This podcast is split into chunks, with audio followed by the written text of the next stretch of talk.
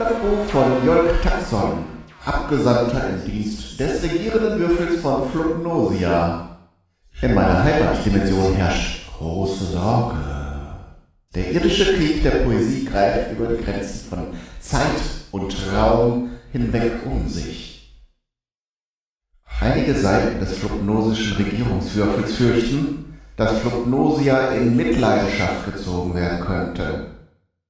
Denn große Teile der flugnosischen Gesellschaft werden nur aufgrund unrhythmisch ausgesprochener Worte zusammengehalten. Ich bin damit beauftragt worden, diesen rhetorischen Konflikt zu untersuchen. Wir müssen das genau im Auge behalten. Der Ursprung des Konfliktes konnte auf ein Gedicht zurückgeführt werden, das ein gewisser Herr von Speck auf einem geheimen textförmigen Kommunikationskanal einem gewissen Herrn Glanzwurst mitgeteilt hat. Aus Gründen der Dokumentation kann besagtes Werk auf einem poetisch abgeschirmten Digitalmodulator abgespielt werden. Von der Erfindung der Angst. Es war einmal vor Zehntausenden von Jahren. Die Leute lebten in wilden Scharen, in Ästen und Wipfeln auf blättrigen Bäumen und wagten es kaum von Smartwatches zu träumen. In einem dieser Bäume auf blättrigen Ästen, da gab es einen, der erzählte zu den Besten, seiner Profession konnte hocken und klettern, sammelte Früchte und haute seine Vettern. Sie nannten ihn Ö nach seinem Vater, super starker Kämpfer gegen großen Kater, hieß er in unserer Sprache heute, verteilte man noch solche Namen an Leute. Ich nenne ihn Uwe der Einfachheit wegen und um urzeitlichen Datenschutzgesetzen zu genügen. A hingegen strotzte nicht so sehr vor Kraft, was sein Name bedeutet, ist weniger schmeichelhaft.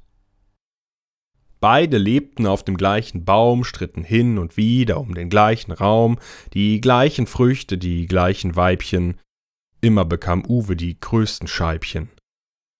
Vor weniger als Zehntausenden von Jahren besuchten Säbelzahntiger besagte Scharen, die aufgeregt auf ihren Bäumen aushielten, während die Tiger sie wie Steaks anschielten. Das wär doch gelacht, rief Uwe und hat sich auf den Weg gemacht, Abwärts kletterte er am Baum hinunter, das machte die Tiger besonders munter. Uwe baute sich vor ihnen auf, breites Kreuz riss die Arme rauf, den Tigern lief der Sabber vom Kinn, das war von Uwes Ende der Anbeginn. Bevor Uwe noch einen Schrei ausstieß, gab's für die Tiger Kebabspieß, so vererbte Uwe weder seinen Hut noch Eigenheim oder seinen Mut. Die Angst jedoch, die uh, am Leben hielt, wird seither von Kind zu Kind gespielt, ist fest in jedem Menschen verdrahtet und hat diverse Kontroversen gestartet. Hält sie die Menschen auch am Leben, soll es doch Situationen geben, in denen die Angst wen überrennt, obwohl eigentlich ganz und gar nichts brennt.